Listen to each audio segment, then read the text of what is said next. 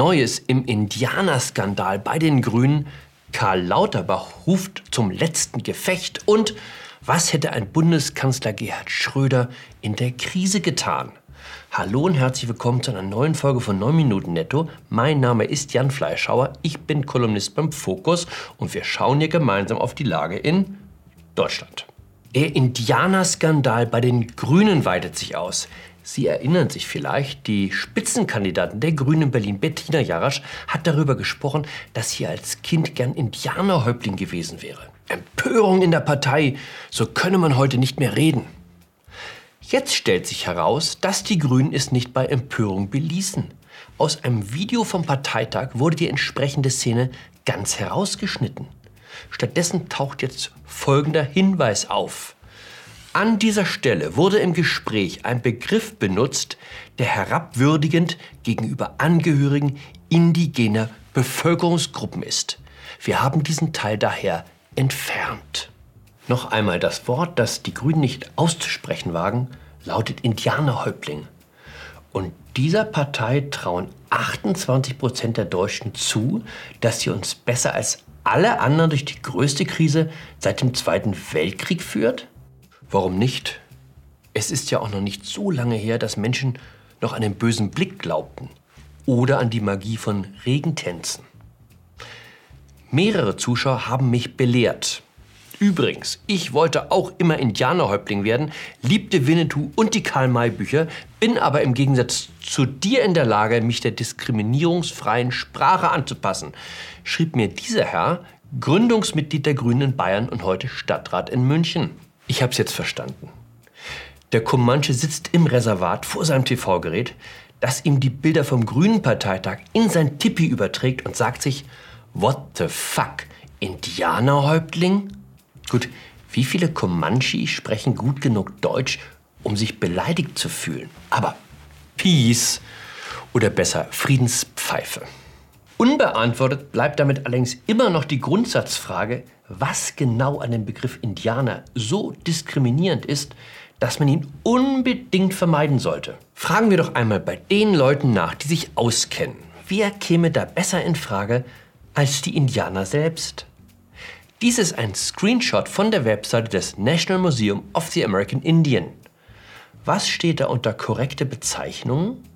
American Indian, Indian, Native American or Native. All of these terms are acceptable. Hier haben wir die Webseite des NCAI, der ältesten und größten Organisation indigener Menschen in Amerika. NCAI ist die Abkürzung für ich wage es kaum zu sagen, National Congress of American Indians. Indianer sogar im eigenen Titel. Boah, wenn davon die Grünen erfahren. Apropos eingeborene Völker. Wie finden es eigentlich die Berliner, dass die Bürgermeisterkandidatin der Grünen aus Schwaben kommt? Ist in der Indianergeschichte völlig untergegangen, die Gefühle indigener Ostberliner, wenn sich eine bayerische Schwäbin mit Wohnsitz in Kreuzberg erst den Wahlbezirk Pankow kulturell aneignet und dann auch noch Chief von ganz Berlin werden will. Der bekannte SPD-Großstadttheoretiker Wolfgang Thierse hat bereits vor Jahren vor der Überfremdung Berliner Innenstadtviertel gewarnt. Er sei es leid, dass er jetzt ständig wecken statt Schrippen sagen müsse, beziehungsweise Pflaumendatschi statt Pflaumenkuchen. Überfremdungsängste sind kein Privileg der Rechten, wie man sieht. Was dem Rechten der Muslim ist dem Linken der Schwabe.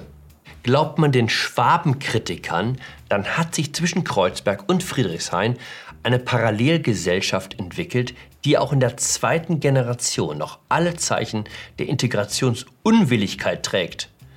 Mangelnde Hochdeutschkenntnisse, überdurchschnittlicher Kinderreichtum und das Beharren auf merkwürdigen Traditionen wie der wöchentlichen Reinigung des Treppenhauses. Aus Hamburg erreicht uns die Nachricht, dass ab sofort wieder des Nachts Verdunklung angeordnet ist. Ausgangssperre für alle ab 21 Uhr. Die Eindämmungsverordnung gilt vorerst bis 18. April. Deutschland bereitet sich auf den Endkampf gegen das Virus vor. Alle Kräfte werden jetzt mobilisiert. Die Kanzlerin extra bei Anne Will, um den Durchhaltewillen des deutschen Volkes zu stärken. Hier haben wir einen Tweet des Abgeordneten Karl Lauterbach von der Virenfront. Letztes großes Gefecht ist nötig. Ausgangsbeschränkung braucht man nur zwei bis drei Wochen. Bis dahin ist exponentielles Wachstum gebrochen, wenn wir bis dahin auch Lockerung aufschieben und stattdessen konsequent die Pflicht zur Testung in Schulen und am Arbeitsplatz vorbereiten. Dieses Video schickte mir ein Leser am Dienstag. Wir sehen den Parkplatz des Impfzentrums Stade, Uhrzeit 9.37 Uhr. So ganz scheint das mit der Mobilisierung aller Kräfte noch nicht zu klappen. Sollte man vielleicht mal ins Hauptquartier nach Berlin melden. Defetismus in Stade. Da wird jetzt mit einem eisernen Besen durchgekehrt. Ich glaube, da muss General Lauterbach ran. Oder Stabsarzt Dr. Drosten und sein Holzhammer. Wer trägt denn die Verantwortung für diese bodenlose Sauerei? Oh, das ist ja ein Sozialdemokrat, der Niedersachsen regiert. Egal, sofort erschießen den Mann. Folgendes Gedankenspiel. Stellen wir uns vor, Gerhard Schröder wäre heute Bundeskanzler. Glauben wir, dass Schröder seine Tage damit zubringen würde, wie Angela Merkel mit dem Ministerpräsidenten darüber zu diskutieren, warum man jetzt über Ostern nach Mallorca fahren darf, aber nicht in Seebad Bansin? Ich gebe zu, der Gerd, wie ihn seine Freunde nannten, hatte ein paar Schwächen. Er hatte Mühe, die eheliche Treue zu halten. Er hatte ein Faible für zwielichtige Freunde, aber er war ein sehr entscheidungsfreudiger Kanzler. Was hätte Schröder in der Krise getan?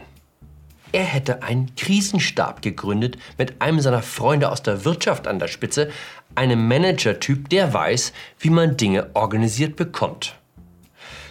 Schröder schätzte durchaus die Qualitäten der Berliner Ministerialbürokratie, aber er wäre nie auf die Idee gekommen, von einem Beamten zu verlangen, unbürokratisch zu denken.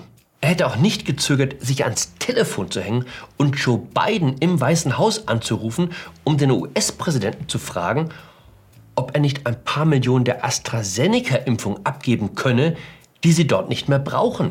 Jetzt gehen die überzähligen Impfdosen nach Kanada und Mexiko. Ein solcher Anruf wäre ja eine bilaterale Abmachung. Und bilaterale Geschäfte, die macht Angela Merkel nicht. Es gibt eine Aversion gegen das Führen. Deshalb fanden ja auch alle die Moderatorin Angela Merkel so toll. Wer die anderen nicht bei der Entscheidungsfindung mitnimmt und einbindet, wie das so schön heißt, gilt als Autist oder schlimmer noch als autoritärer Macho. Schon das Wort Führung gilt heute als suspekt. Das Problem bei der Führung auf Augenhöhe ist, alle sind dabei, aber keiner ist am Ende verantwortlich. So wie auch jetzt. Vielleicht sollten wir doch etwas mehr Häuptling wagen. Muss ja nicht gleich ein Indianerhäuptling sein. In dem Sinne, bleiben Sie indigen, halten Sie auch Ostern durch, bleiben Sie mir gewogen. Ihr Jan Fleischhauer.